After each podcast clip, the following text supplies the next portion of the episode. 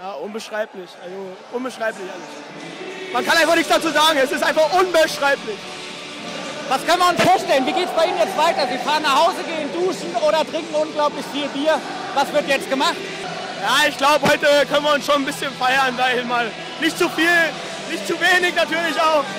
Aber es geht ja weiter. Wir haben noch eine Finalserie und die wollen wir natürlich auch gewinnen. Zwischendurch ein kleiner Moment, wo wir alle dachten, oha, kippen die es noch, drehen die es noch. Ja, wir haben jede Sekunde dran geglaubt. Jede Sekunde. Alles klar, dann einen sportlichen Abend noch. Dankeschön.